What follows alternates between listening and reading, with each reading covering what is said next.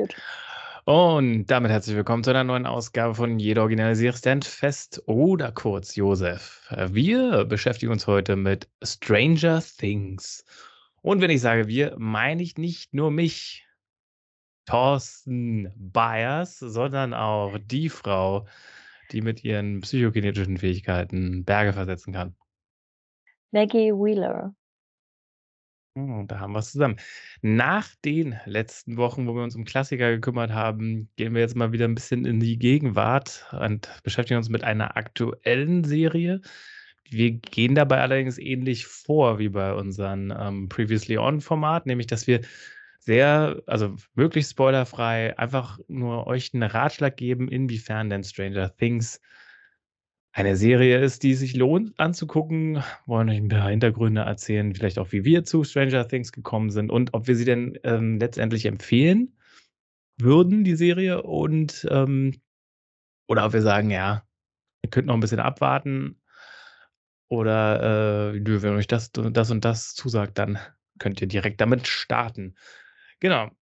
Äh, ganz kurz, was ist Stranger Things? Da sage ich mal kurz was ich sag mal, Technisches dazu und du sagst mir, sagst ein bisschen so inhaltlich vielleicht. Also Stranger Things ist eine Netflix-Serie. Also wenn ihr so einen Button auf der Fernbedienung habt, könnt ihr da raufdrücken und dann äh, könnt ihr euch da direkt Stranger Things angucken. Und die äh, Sendung wurde 2016 zum ersten Mal ausgestrahlt. Es gibt bislang vier Staffeln A, vier, äh, nee, nicht A, sondern mit 34 Episoden insgesamt. Wer gut rechnen kann, merkt, dass da nicht jedes Jahr eine äh, Staffel rauskommt. Das hat natürlich verschiedene Gründe. Einer ist Corona, andere sind, glaube ich, einfach nur Produktionssachen. Und die Serie von, wurde von den Duffer-Brüdern kreiert und auch größtenteils, also nicht größtenteils, aber sie haben viele Episoden auch Regie geführt ähm, und sind halt die Showrunner. Und ich persönlich würde sagen, dass Stranger Things so eine der Serien ist, die so Netflix ja, vielleicht in Deutschland vor allem ausgemacht haben. Also, es gab vorher diese ganzen Marvel-Serien, so Daredevil und Jessica Jones. Und ich glaube, ganz am Anfang war quasi House of Cards so deren Zugpferd, aber Stranger Things hat dann, glaube ich, so in dieser goldenen Phase von Netflix, so Mitte der Nuller, äh, 10er Jahre, dann, glaube ich, nochmal so richtig für den Hype gesorgt und dass das vielleicht auch bei allen möglichen Leuten angekommen ist. Aber Maggie, Worum geht's denn so grob in Stranger Things? Und was macht Stranger Things für dich aus? Ähm, Stranger Things, ja, ich glaube, ich würde jetzt erstmal so ein bisschen sagen, was, was äh, der, der Handlungsstrang in der ersten Staffel ist. Ich glaube, die anderen Hm. bauen dann ja noch geschichtsmäßig so ein bisschen drauf auf. Ähm, genau, das spielt Anfang der 80er, ähm, die erste Staffel in einer kleinen Stadt namens Hawkins und dreht sich eigentlich primär um 4 Jungs mittleren ja, mittleren Alters. Wie alt werden sie denn sein? 12, 13? Ich weiß es nicht mehr genau, wie alt sie zum Start der Ja, Serie so so sind. kurz bevor man vielleicht oder so die erste Phase, wo man anfängt, sich für Mädchen zu interessieren. Genau, das trifft's eigentlich ganz gut. Wo es aber vielleicht noch manchmal so 'n bisschen ist. Ja, ja. Genau. Äh, wo man sich noch nicht so weiß, ist es jetzt oder ist man jetzt eher schon, ähm, drauf und dran, da irgendwie Aktionen, äh, zu machen. Genau. Und, ähm wir lernen am Anfang 4 Jungs in dem Alter kennen, die da noch voll in ihrem Dungeons and Dragons, äh, Fieber sind und da 'ne Kampagne starten. Und, ähm, am Ende dieses Abends verschwindet einer der 4 Jungs und da ja, das ist, glaube ich, auch der Titel der ersten Folge, das Verschwinden des Will Byers. Das wäre ja dein Namensgeber für die heutige Folge. Und dann dreht sich eigentlich die Serie so 'n bisschen darum, halt herauszufinden, was mit Will Byers geschehen ist. Das ist so eine Seite der ganzen Handlung und es wird aber auch gleichzeitig in der ersten Folge noch ein anderer Charakter eingeführt. Ein, ähm, man kann vielleicht fast sagen, namensloses Mädchen, was den Namen Elf oder Eleven, je nachdem, in welcher Sprache man's jetzt sich anschaut, bekommt, weil sie so 'n Tattoo auf ihrem Arm hat, ähm, was die Zahl 11, also 011 trägt. Und ja, auch ihre Herkunft oder was genau es mit ihr auf sich hat, ist halt Teil des Rätsels. in der ersten Staffel. Und ich würde sagen, es ist so ein bisschen eine Mystery Mystery-Serie.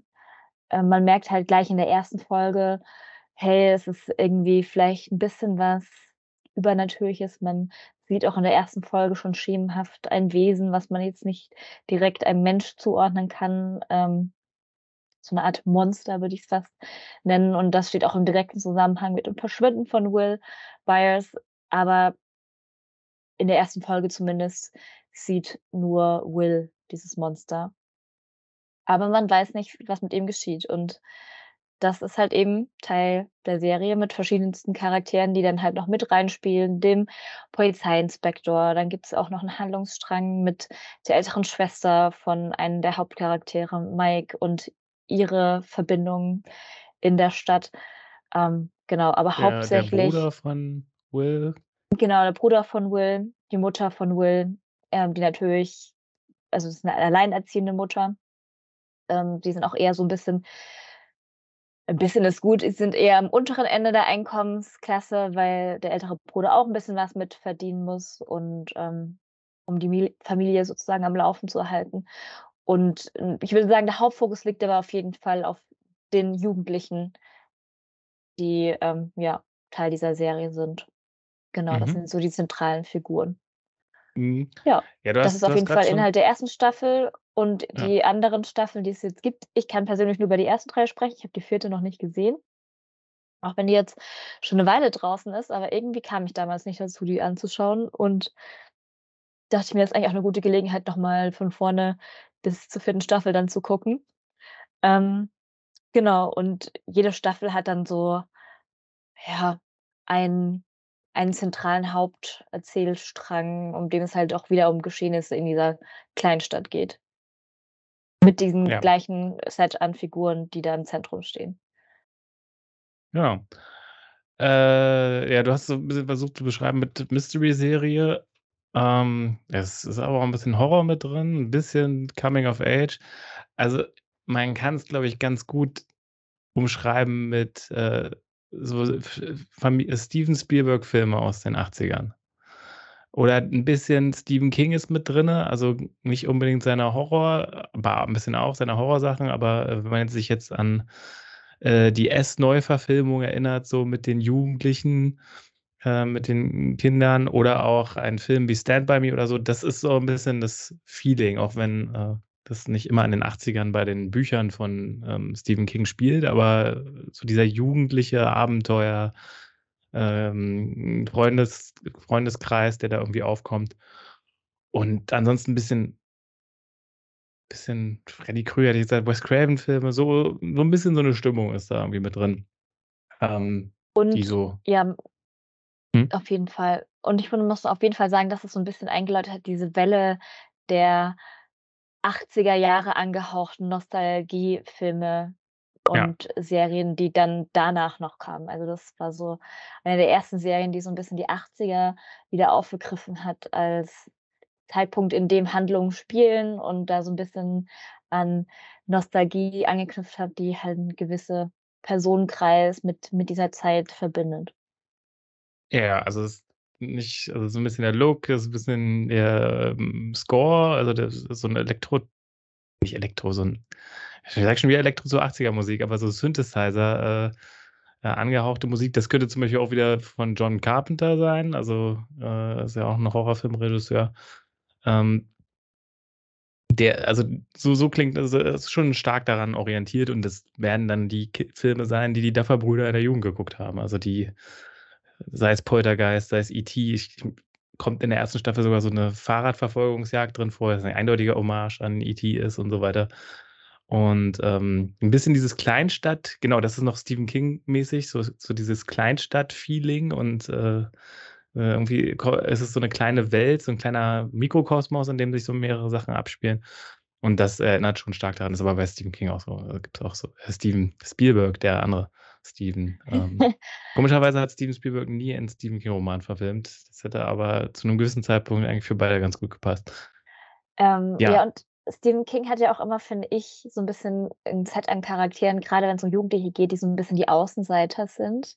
Also, die ja, jetzt nicht so die Beliebten, äh, der Schule sind oder der Klasse, Klassenstufe sind, sondern auch immer so 'n bisschen so Außenseiter-Typen und das trifft auch auf die Gruppe der Jugendlichen hier zu. Also, das sind jetzt nicht so die, ähm ja, Quarterbacks werden 'n paar Jahre später, aber jetzt nicht so die beliebtesten Jungs der der Klasse. Es sind jetzt nicht die Bullies, sondern die, die von den Bullies geärgert werden. Ja, genau und aber dann vielleicht auf kreative Weise denen auch entfliehen können. Also, die spielen Dungeons and Dragons und heutzutage ist es vielleicht sogar irgendwie cool, aber damals war das eben auch so 'n Nerd-Ding eher, also Ja. Ja. Und, ähm, ne, ne, aber das das das ist so dieses Feeling tatsächlich. Da fühlt man sich tatsächlich erinnert und wie gesagt, das werden die Filme sein, die die beiden auch geguckt haben. Die sind auch sind ungefähr so alt wie ich. Äh, die beiden merkt man mal, was man in seinem Leben alles nicht erreicht hat. Die beiden sind 84 geboren, also sie sind 1 Jahr älter als ich und wahrscheinlich Multimillionäre, ja. So kann's gehen. Ne, und die werden dann auch auf VHS und so solche Filme gesehen haben. Ja, aber weil wie du auch. Poltergeist erwähnt hast, ähm, das tatsächlich, ähm, ein Film, der in der 1. Folge erwähnt wird, weil ich habe heute die 1. Folge noch als Einstimmung auf die Aufnahme hier mir angeschaut und Wills Mutter, ähm, erinnert sich dann irgendwie an 'ne Szene mit zwischen ihr und Will in der 1. Folge und da hat sie ihnen quasi, äh, Tickets geschenkt für 'ne gemeinsame Vorstellung im Kino für Poltergeist und, ähm, ja, also, trifft genau das, was du meintest. Mhm. Also, es kommen auch so 'n paar Sachen wie gesagt, das eine habe ich versucht, spoilerfrei zu erwähnen. Es gibt 'ne Fahrradverfolgungsjagd, aber es gibt auch so 'n paar Sachen, die an Poltergeist, äh, 'n bisschen erinnern, aber, äh, die machen da schon auch was Neues draus, aber, äh, man man merkt die Anspielungen schon, äh, an an ja, Amblin hieß das Studio damals von Steven Spielberg, also, an Amblin-Filme. Poltergeist ist ja nicht von Steven Spielberg. Die Leute streiten sich, ob ob Tobe Hooper wirklich Regie geführt hat, aber, äh, das ist so, ähm, weil man da man da man durfte irgendwie damals nicht an 2 Filmen gleichzeitig arbeiten oder so und deswegen hat scheint es so, als ob Steven Spielberg da Tobe Hooper mit eingesetzt hat. Aber gut, ähm, genug davon, von den, äh, Einflüssen. Ähm hm, wie bist du denn auf Stranger Things aufmerksam geworden? Was waren so deine ersten Ähm Berührungspunkte? Mit der 2. Staffel tatsächlich. Also, es war dann plötzlich der Hype riesig, was die Serie damals dann anging. Also, ich habe noch mal nachgeschaut, wann die 2. Staffel rauskam. Das war 2017 und da haben mir gleich halt mehrere unterschiedlichste Leute, von meinem Bruder bis über Arbeitskollegen, halt wärmstens, ähm, diese Serie empfohlen, dass ich mir die unbedingt anschauen sollte. Und dann habe ich mir gedacht: „Na ja“ ich bin ja immer so 'n bisschen Anti-Hype manchmal eingestellt, so im Sinne von ich wenn zu viele Leute dann irgendwas anschauen habe ich dann manchmal bei Sachen so 'n bisschen 'ne Grundantipathie und denke mir: „So toll kann's jetzt dann auch nicht sein“ und weigere mich dann immer so 'n bisschen, das tatsächlich anzufangen. Habe aber dann, ähm, wie gesagt, als die 2. Staffel rauskam, das dann irgendwann, ähm, doch angefangen, als die 2. Staffel schon 'n paar Folgen, glaube ich, ähm, on air hatte. Mhm. Weil ich meine, dass wobei, ich glaube, zu dem Zeitpunkt hat Netflix das auch so gehandhabt, ähm, eine Staffel dann komplett gleichzeitig zur ähm, zu veröffentlichen. Bin mir Ja, nicht mehr ja. ganz sicher, wie es war, ist schon 'ne Weile her. Ähm, aber wie gesagt, ich habe dann noch 'n paar Wochen nach Release von der 2. Staffel gewartet und, ähm, habe dann an einem Abend bis 3:00 nachts die 1. Staffel nicht Hm. komplett durchgeschaut in der Nacht, aber ich war auf jeden Fall gehuckt, sodass ich bis 3:00 nachts dann Stranger Things durch ja, nicht durchgeschaut, aber, ähm, ja, gebinged habe, bis ich dann gesagt habe: „Okay, jetzt muss ich mal schlafen gehen“, weil ich am nächsten Tag arbeiten musste. Ja. Und so bin ich zu Stranger Things gekommen damals und habe das dann relativ schnell auch alles einverleibt von der 1. Staffel dann und dann direkt die 2. Staffel geguckt. Habe das alles so einmal weggesnackt und dann musste man natürlich wieder 'ne Weile warten, bis Staffel 3 rauskam. Und wie gesagt, Staffel 4 habe ich bisher immer noch nicht gesehen. Mhm. Ja, das hat ja Netflix so 'n bisschen etabliert, ne? Alle alle Folgen einer Staffel einfach so rauszuhauen. Äh, um um dann so größtmöglich auf einem Punkt dann irgendwie, äh, so de den Hype zu haben. Also, das haben sie auch bei House of Cards so gemacht immer. Und wenn ich das jetzt hier richtig sehe, dann haben sie's auch bei Stranger Things so gemacht, bis auf dass sie bei der letzten Staffel irgendwie die letzten beiden Folgen an 'nem 'ne Woche später erst veröffentlicht haben. Auch nicht auch nicht so unclever, noch mal fürs Staffelfinale noch mal 'n extra Hype kreieren. Vor allem also, es sind 8 Folgen in der 1. Staffel und 9 in der 2. und dann wieder 8 und wieder 9. Man kann schon 8 Folgen an einem Tag gucken. Bei 10 ist, glaube ich, so 'n bisschen ja, da kann's auch also, es geht auch, aber so 8 ja, 8 Stunden ist schon hart. Also, die Folgen sind ja auch immer 'ne Ja, Stunde Fall. ungefähr? Äh, knapp ja, aber, ähm, ich glaube, grade jetzt dann in der letzten Staffel hatten dann viele Folgen auch Spielfilmlänge tatsächlich. Also, das hat mich, muss ich auch sagen, bisschen abgeschreckt, weil, ähm, man ja schon auch irgendwie in seinem Tagesablauf schon manchmal Schwierigkeiten hat, 'ne Serie unterzubringen, die 'ne Stunde Länge hat. Also, Laufzeit von 60 Minuten. Und wenn Mhm. dann so was noch Spielfilmlänge hat, muss ich sagen, bin ich momentan halt auch einfach manchmal zu faul, mir das an äh, anzugucken, weil du ja dann auch mit voller Aufmerksamkeit wirklich dabei sein willst, wenn du dir so was anschauen möchtest. Ja, aber, also, insgesamt kann man schon sagen, das ist die Hürde ist jetzt trotzdem nicht so groß, da noch einzusteigen. Also, 34 Absolut nicht. Folgen also, 4 Staffeln klingt immer viel, aber 34 Folgen ist ja okay, ne, wenn man erst mal drin ist. Äh, ja, ich bin, glaube ich, ähnlich wie du aufmerksam geworden. Ich glaube, wir haben auch viele Teile der Staffel zusammen geguckt, glaube ich. Ja. Oder du hast noch mal geguckt oder so. Aber im Gegensatz zu mir hast du weitergeguckt. Ich habe nämlich nach Staffel 1 vielleicht habe ich noch die 1. Folge von Staffel 2 geguckt oder so. Ähm, aber ich bin tatsächlich dann irgendwann ausgestiegen, was 'n bisschen daran liegt, dass ich selber noch nie Netflix abonniert hatte. Aber auch war das jetzt für mich trotzdem kein Grund so richtig. Also, ich fand die Serie schon gut. Aber das war auch so zum Zeitpunkt, wo ich eher lieber ins Kino gegangen bin, als mir Serien anzugucken. Und da hat dann doch die Zeit irgendwann gefehlt. So viel so viel Content. Ist halt nicht immer so einfach.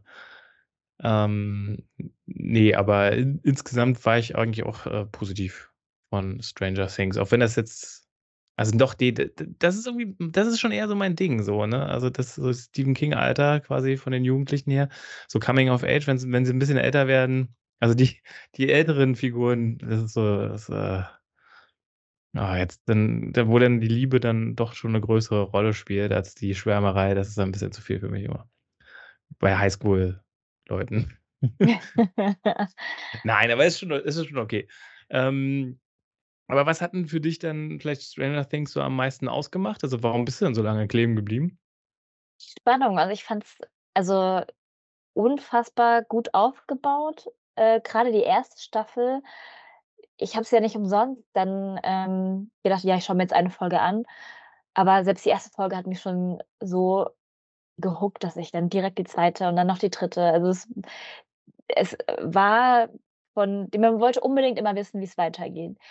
Wie, ähm ja, wie lösen die das Rätsel? Was passiert noch alles? Wie hängt alles zusammen? Was ist der Hintergrund oder die Backstory jetzt dann auch von, ähm, Elle? Und ja, das das fand ich einfach mega und deswegen ja, die Spannung war einfach richtig es ist 'ne richtig schön spannende Serie gewesen.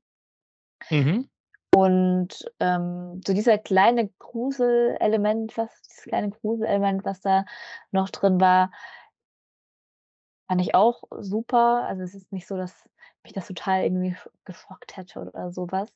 Ich glaube, wenn man jünger ist also, jetzt weiß ich nicht, 'n Grundschulkind würde ich's vielleicht nicht unbedingt zeigen. Die würden dann vielleicht auch schon nicht ganz so gut davon träumen.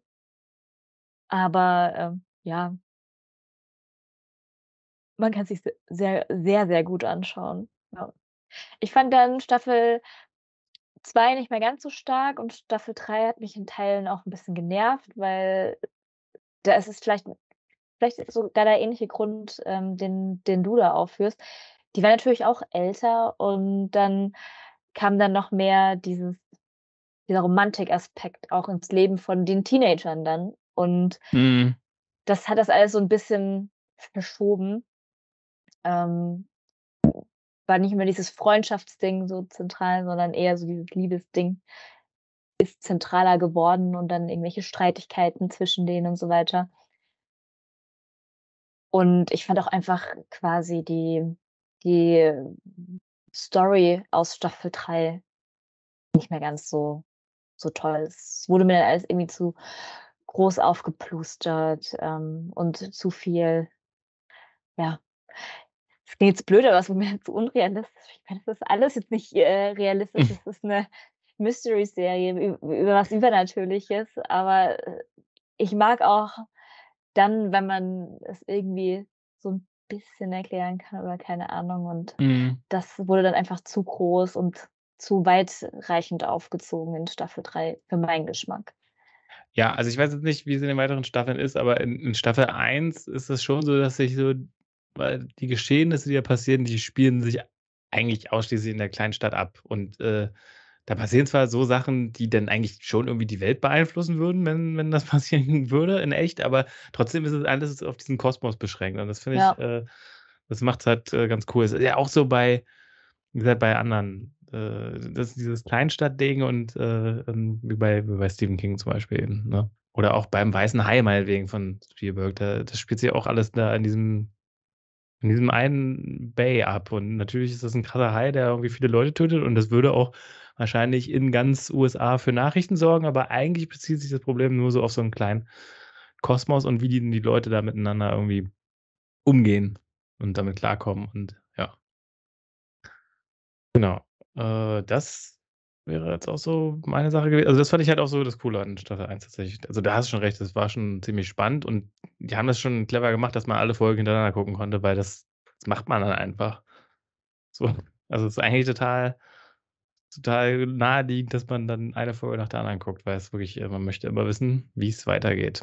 Und Ja. die haben halt auch 'n richtig fließenden Übergang. Also, es ist nicht Mhm. so, ähm, dass sie immer mit so 'nem weiß ich nicht, dass es so abgeschlossene Einzelteile sind sondern, ähm man kann's einfach durchlaufen lassen, so wie Netflix das ja dann auch macht. Also, die schließen ja direkt Folge an Folge an. Wenn wenn man eine Folge laufen lässt, kommt dann direkt danach die Mhm. nächste und so weiter.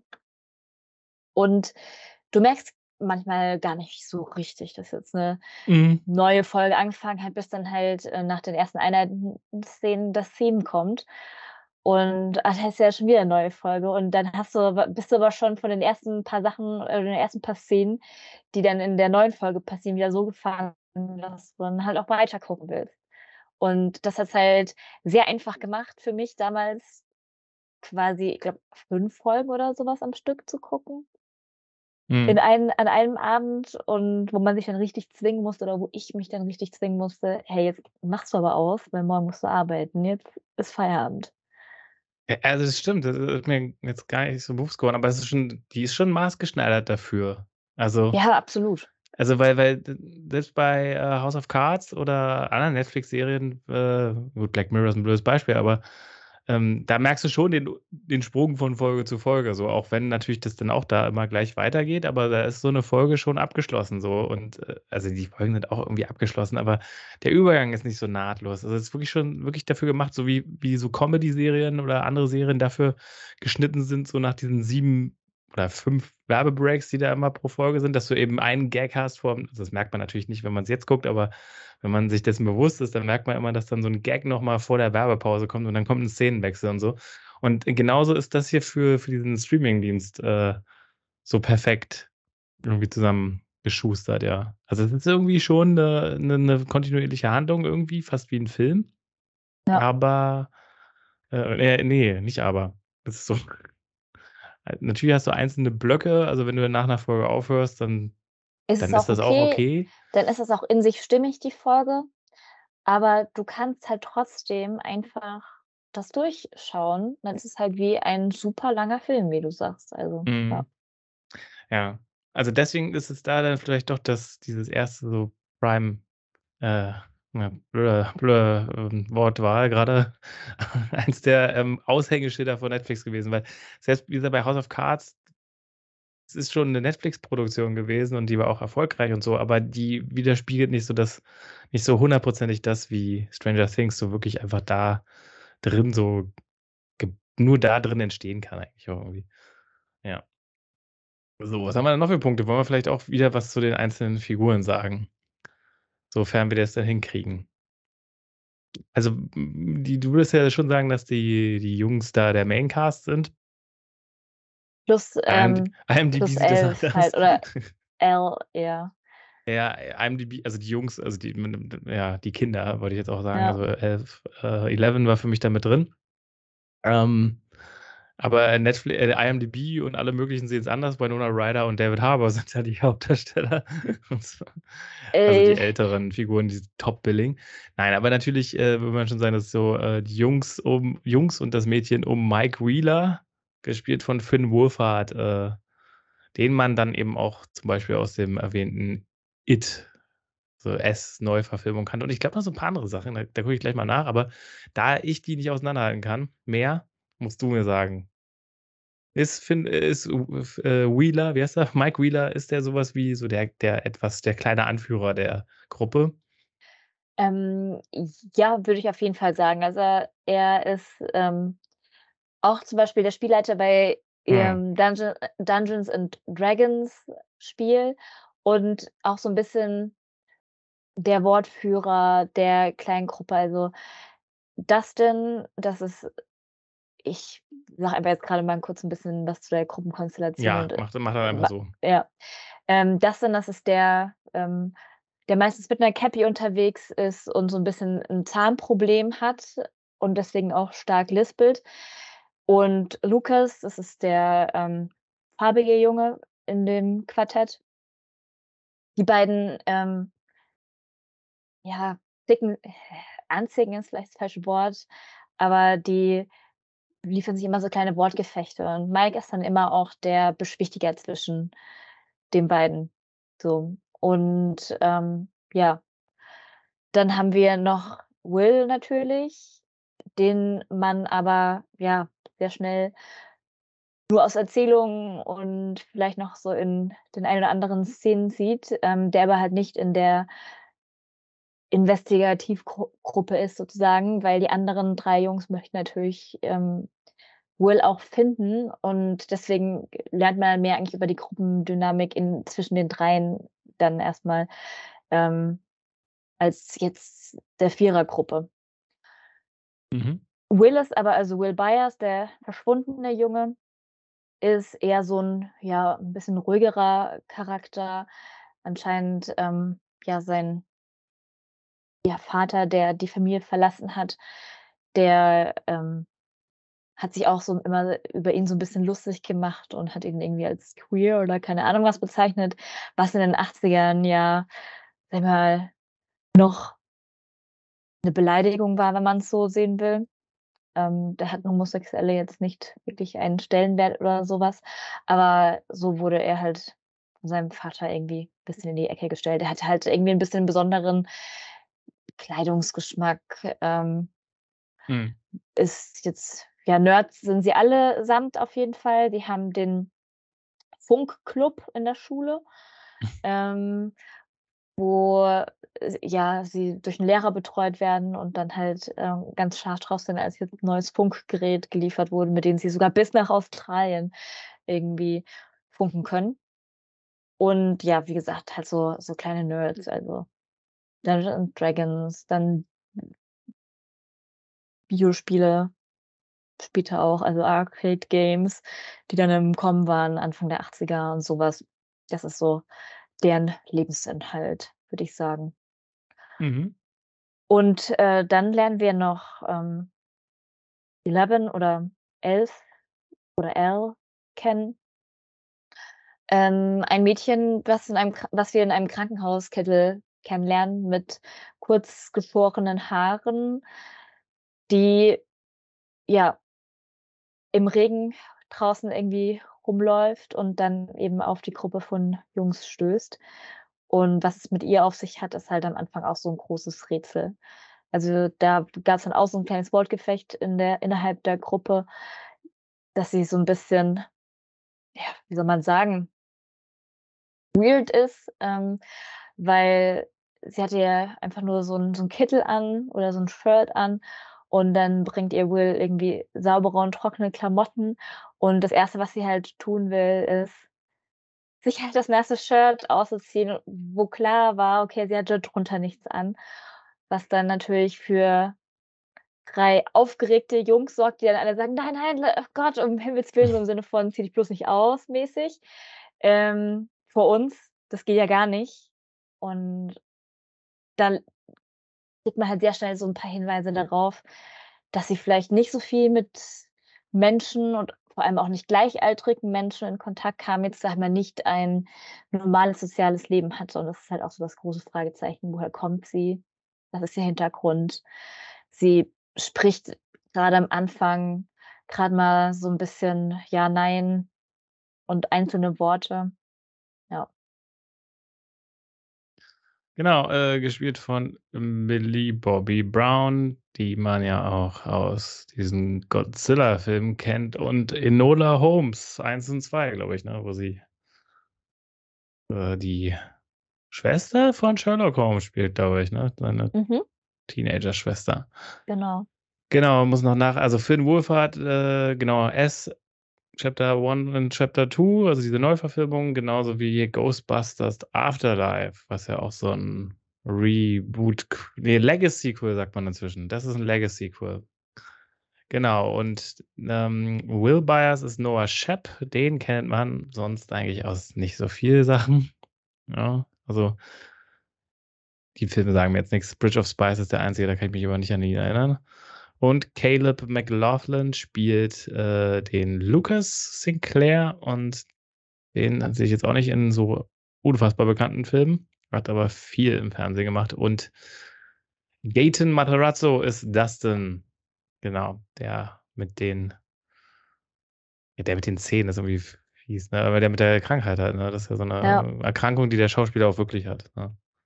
Ja. Wenn ich das, äh, richtig gelesen habe und quasi sich auch, äh, privat dafür einsetzt oder im Kampf gegen die gegen die Krankheit halt, äh, 'ne Foundation, glaube ich, sogar hat oder zumindest da als Aushängeschild dient.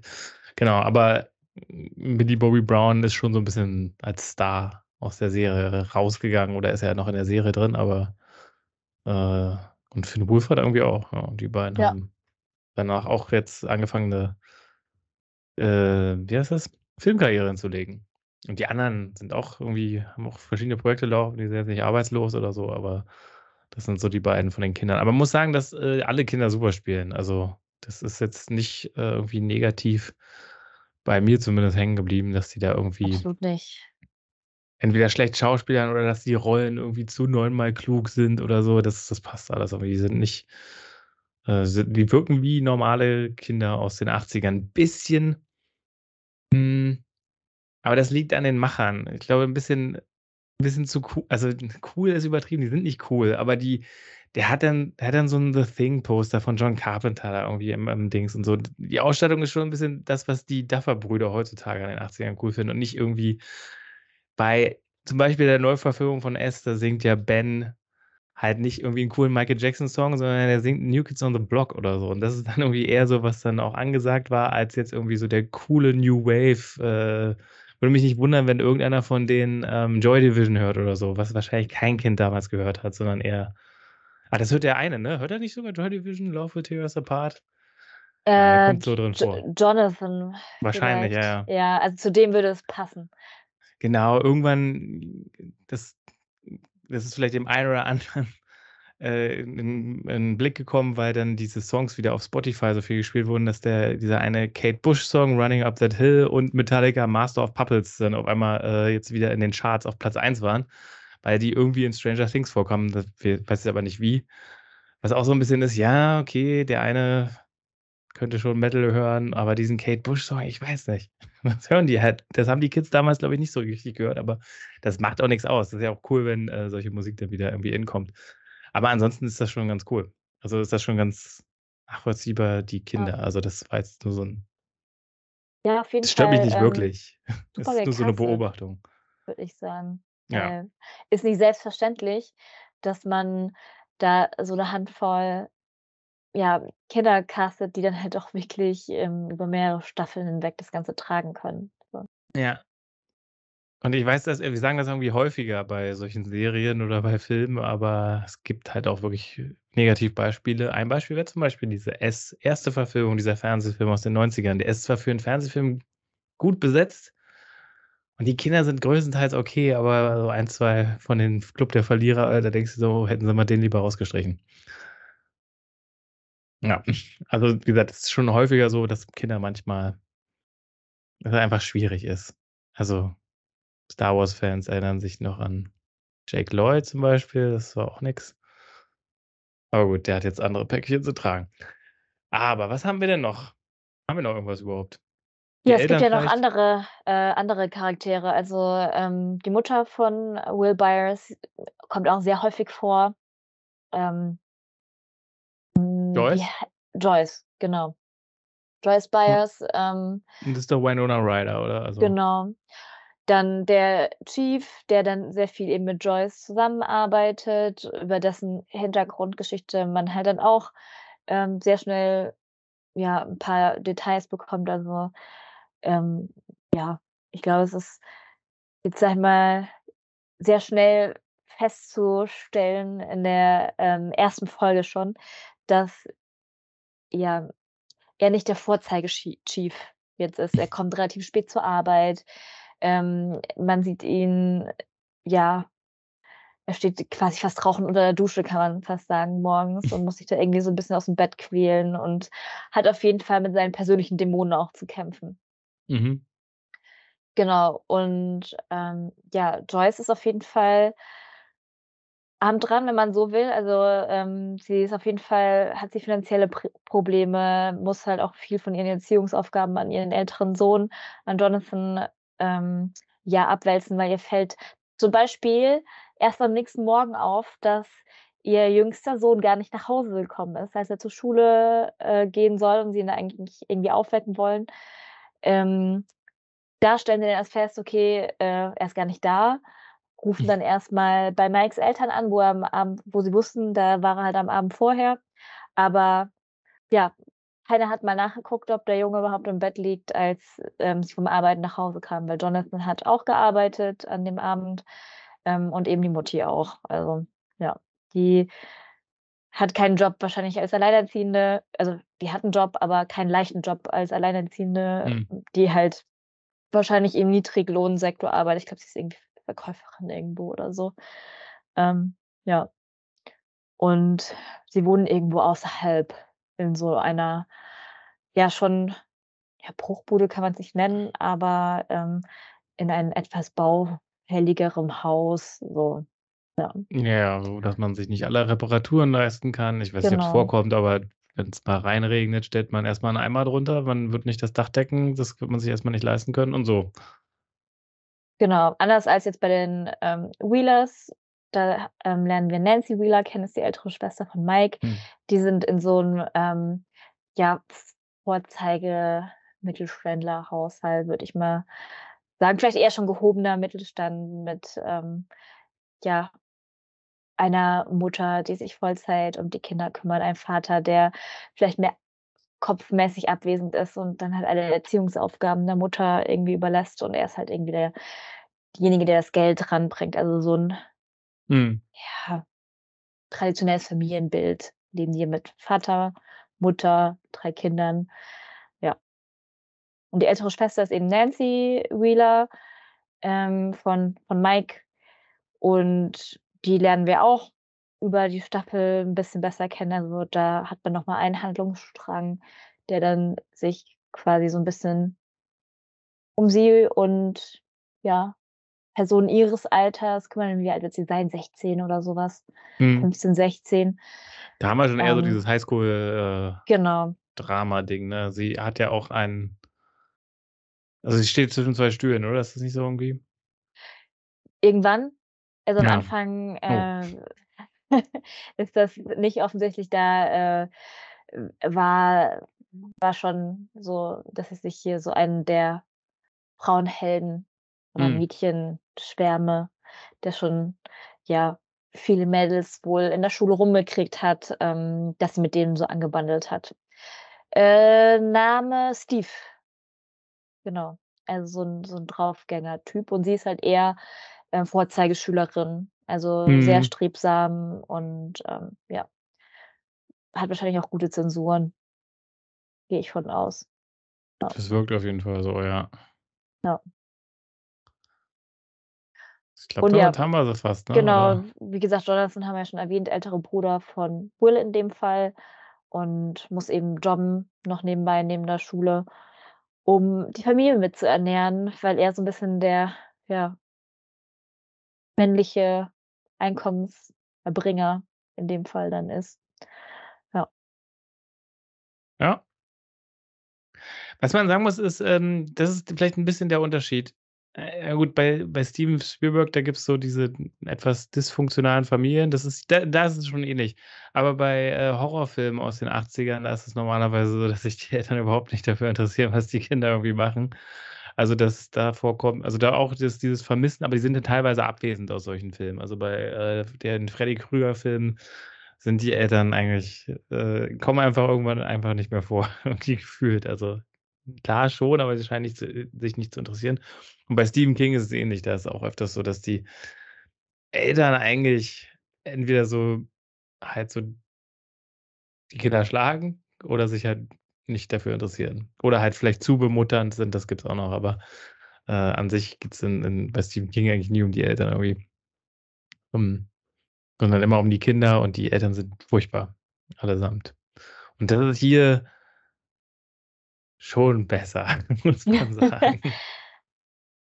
Ich sage mal so, ähm, die Eltern kriegen auch nicht alles mit hier, Ne, ne, ähm, ne, klar. ganz Das gehört 'n bisschen so zu der. Erzählung dazu. Das Ja, also, ähm, auch Mikes, ja, Vorzeigeeltern, wenn man's jetzt mal so nennen möchte, kriegen ja nicht mit, dass sich trotz des Verbots, dass er sich da rausschleicht, äh, und mit seinen beiden Kumpels dann noch mal allein auf Suchmission nach Will geht, ähm, obwohl es ja auch parallel eben diese Suchaktion von Erwachsenen des Ortes gibt. Und die 3 Jungs gehen dann aber noch auf eigene Faust los und ja trotz des Ja. Verbots der Eltern. Aber das scheint den Eltern auch nicht weiß nicht, aufzufallen.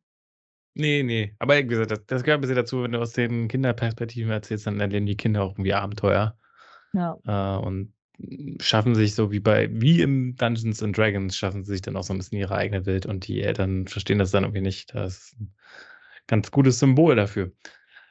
Ähm hast du noch was, Maggie? Gibt's noch irgendwas, was wir spoilerfrei überhaupt über Stranger Things sagen können?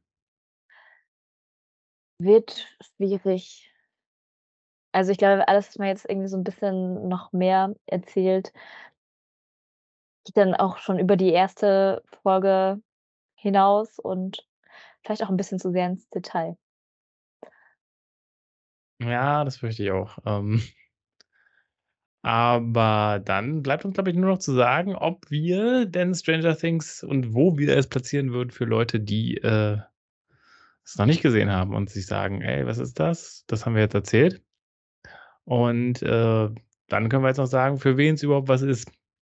Wir können jetzt auch wieder als Krücke so 'n bisschen diese fünfstufige Skala von uns vernehmen, wobei das Schlechteste natürlich die, äh, Trauerfeier ist. Das Zweitschlechteste wäre in der Bewertung das Firmenjubiläum. In der Mitte genau ist die eigene Hochzeit und das Zweitbeste wäre dann allerdings schon der Uni-Abschluss. Und das Allerbeste wäre dann, äh, Mauerns 30. Geburtstag natürlich. Äh, also, das können wir als Krücke nehmen. Aber Maggie, was würdest du sagen? Kommt jetzt Stranger Things eher so nach ganz oben auf die To-Watch-Liste oder 'n bisschen weiter drunter? Oder würdest du vielleicht sagen, gar nicht gucken? Ich würde sagen, Staffel 1 kommt oben auf die Watchlist. Ich würde tatsächlich, wenn ich jetzt das nach den Staffeln, die ich bisher gesehen habe, ähm, die Staffeln einzeln bewerten dürfte, würde ich sagen, Staffel 1, ähm, kriegt den 30. Geburtstag. Also, hat super Spaß gemacht, ähm, anzuschauen. Äh, war von vorne bis hinten spannend. Ähm, also, hat mich total gefesselt. Äh, Staffel 2 fand ich auch gut, war dann bei mir eher so dann der Uni-Abschluss. Also, es hat noch gut angeschlossen an die 1. Staffel. Ich war immer noch, äh, sehr bei den Charakteren, konnte da mitfiebern. Und ja, Staffel 3 fand ich dann schon eher mittelmäßig. Ich weiß nicht, ob Staffel 4 dann wieder 'ne Schippe draufgelegt hat, aber so war die würde ich jetzt die Abstufung sehen. Für die Staffel 1 absolute Sehempfehlung von meiner Seite. Und im Schnitt käme ich dann eben bei, ähm, ja, unserem Uni-Schulabschluss raus, ähm, Mhm. was ja immer noch 'ne sehr, sehr positive Wertung ist. Also, ja. Es kann man auch jetzt nach all den Jahren Sachen immer noch gut angucken, Ja. so. Aber du würdest vielleicht, äh, noch andere Sachen davor setzen? Insgesamt? Ja, es ist ja. äh, es gibt immer mal wieder was, wo ich sage: „Okay, da das finde ich vielleicht noch 'n T Tucken besser.“ Ähm aber für diesen Bereich Mystery-Serie und wenn's halt um Spannung geht da sage ich auf jeden Fall klare klare Sehempfehlung, vor allem für Staffel 1. Hm, ja, ich kann's natürlich nur von Staffel 1 aus beurteilen, weil ich nur Staffel 1 gesehen habe, aber ich bin da, glaube ich, ähnlich wie du, dass man das sich schon einfach sehr gut angucken kann. Aber ich kann eigentlich ich kann eigentlich nicht die Höchstwertung geben. Ich bin dann, äh also, ne, g hast du ja auch nicht, aber ich gebe für Staffel 1 auch nur den Uni-Abschluss in Anführungsstrichen. Ähm, aber das lohnt sich auf jeden Fall, das anzugucken, grade weil man, ähm, mitreden kann dann, was es eigentlich damit auf sich hat. Und es ist auch 'n bisschen was für jedermann. Na ja, jedermann vielleicht auch nicht und nicht jede Frau. Ne, man muss schon 'n bisschen so auf diese diese Stimmung, glaube ich, 'n bisschen abfahren. Also wobei das halt in den 80ern Familienfilme waren. Also, das ist so eigentlich ist es für die ganze Familie. Das äh, das wärmen sie schon gut auf. Aber genug eigenen Spin da irgendwie mit reingebracht. Ne, also tendenziell kann es weiß ich ja nicht mal, wem das nicht gefallen sollte. Also die meisten Leute werden da schon reinkommen und man kommt auch leicht rein. Also, wie gesagt, das ist jetzt keine Serie, die irgendwie 'ne große Einstiegshürde hat oder das hatten wir bei Breaking Bad, ne, du brauchst erst mal die 1. Staffel oder so, gar nicht. Bist eigentlich von Folge 1 ähm, von Folge 1 her irgendwie voll abgeholt und, ähm, bist da sofort drin. Also, äh, da ist kein keine Quälerei und es ist auch nicht so, dass man jetzt dass es jetzt so das absolut Anspruchsvollste ist, dass du jetzt so sagst: „Boah, da muss ich mich aber hinsetzen.“ Also, House of Cards wäre jetzt so 'n Ding. Da muss ich mich schon hinsetzen und mir das genau angucken und richtig aufpassen und sonst kann ich da nicht folgen. Ne, das du wirst abgeholt, bist total entertained. Äh, ist nicht ultra kompliziert, was da passiert. Geht geht cool rein, ja. Ja. Deswegen sollte jeder eigentlich mal reinschauen. Und es ist auch nicht, ähm, so gruselig wie vielleicht manch Ne. andere Mystery-Serie, dass man, ähm, da vielleicht 'ne Warnung aussprechen sollte vor Leute vor also, Leuten gegenüber, die sich halt extremst gruseln oder so was. Ähm, das ist jetzt hier nicht so der Fall. Also, wie gesagt, Kindern bis zu 'nem gewissen Alter würde ich jetzt persönlich nicht unbedingt zeigen, aber, ähm, ja, jetzt Leute in unserem Alter muss man jetzt nicht also, können auch die Zartbeseiteten, sage ich mal, sich das gut anschauen, weil's tatsächlich eher auf 'n Spannungsaspekt als auf 'n Gruselaspekt hier ankommt. Ja. Ach so, das ich sogar noch nachreichen. Äh, die Staffeln sind ab 16 freigegeben in Deutschland, ähm, äh, von der? FSK. Einzelne Okay. Folgen sind erst ab 12 sind schon ab 12. Ja. Da würde ich jetzt so sagen, so was ich für Filme geguckt habe, als ich noch nicht 16 war, hm. Aber wie gesagt, das ist die offizielle Em Empfehlung der FSK und gut, ich glaube jetzt, wir haben keine Zuhörer, die unter 16 sind, aber, ähm falls ihr das mit euren Kindern gucken wollt, aber jetzt nicht, äh, unter 12. Das würde ich Ne. jetzt vielleicht nicht raten. Also, ich glaube, ich hätte wahrscheinlich, wenn ich das mit 9, 10 geschaut hätte hätte ich vielleicht schon auch schlecht davon geträumt. Ja, oder deswegen macht man's ja.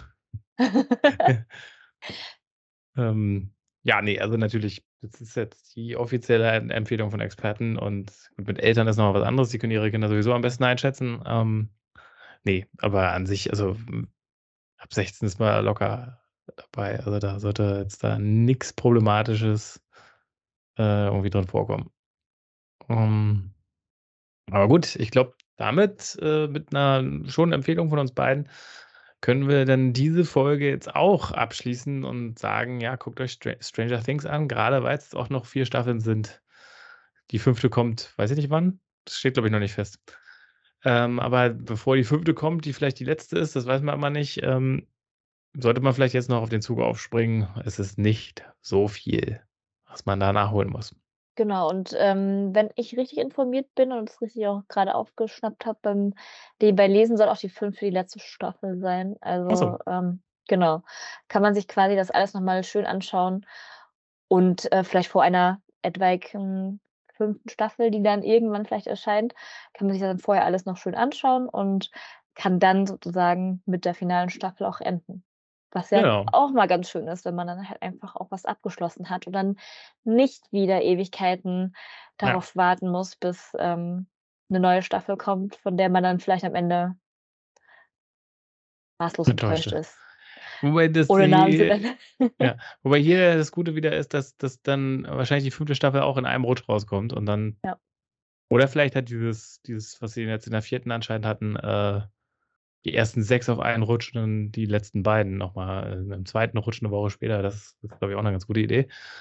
Ähm, aber wie gesagt, man wird, äh, nicht für Woche für Woche dann gucken müssen, sondern, äh, kannst dann auch wieder in einem Rutsch runter bingen. Gut, aber dann bleibt mir jetzt nur noch zu sagen, dass ihr uns gerne auf Spotify folgen könnt. Ihr könnt das aber auch auf iTunes machen oder Apple Podcasts oder wie auch immer. Äh, Instagram @Josef der Podcast. Also, die ersten beiden Beispiele waren dafür, äh, wenn wenn ihr uns grade per Podcast-App eben hört, dann könnt ihr das auch abonnieren, was ihr vielleicht aber schon getan habt, weil dann ploppt immer dann jeden Tag, wenn die nicht jeden Tag, aber immer wenn die Folge rauskommt, ploppt das dann in eurer Podcast-App raus. Das ist super für euch und super für uns, weil's besser angezeigt wird. Wenn ihr aber dann auch noch, ähm, die Muße hättet, äh, vielleicht 'n Kommentar zu schreiben, das kann man am besten, glaube ich, auf iTunes. Bei Spotify weiß ich nicht, da kann man, glaube ich, nur Herzen vergeben. Ähm, ansonsten gibt's aber, glaube ich, diese Standard a ähm, da kann man, glaube ich, auch schreiben, war cool oder nicht. Ähm, genau. Ansonsten könnt ihr kommentieren oder wenn ihr was Deeperes vielleicht schreiben wollt, könnt ihr das, äh, per Instagram tun, @Josef der Podcast. Einfach, äh, auf Instagram danach suchen, dann sollte man uns finden und dann kann man 'ne 'ne Message schreiben oder irgendwie 'nen 'ne, äh, Story kommentieren oder ein gepostete gepostetes Bild oder wie auch immer. Kommentieren kann man aber auch einfach hier, falls ihr auf YouTube guckt. Bei YouTube findet man's, glaube ich, wenn man „Jede Originalserie ist ein Fest“ schreibt, äh, am besten. Ja, ich glaube, das war's. Man muss „Jede Originalserie ist ein Fest“ schreiben, dann findet man's. Wobei aber, wenn man youtube.com Ad also sch Slash und dann Ad, äh, Josef Podcast macht dann, äh, kommt man direkt zu unserem Channel. Da gucke ich auch gleich mal parallel nach, ob das stimmt, was ich grad gesagt habe.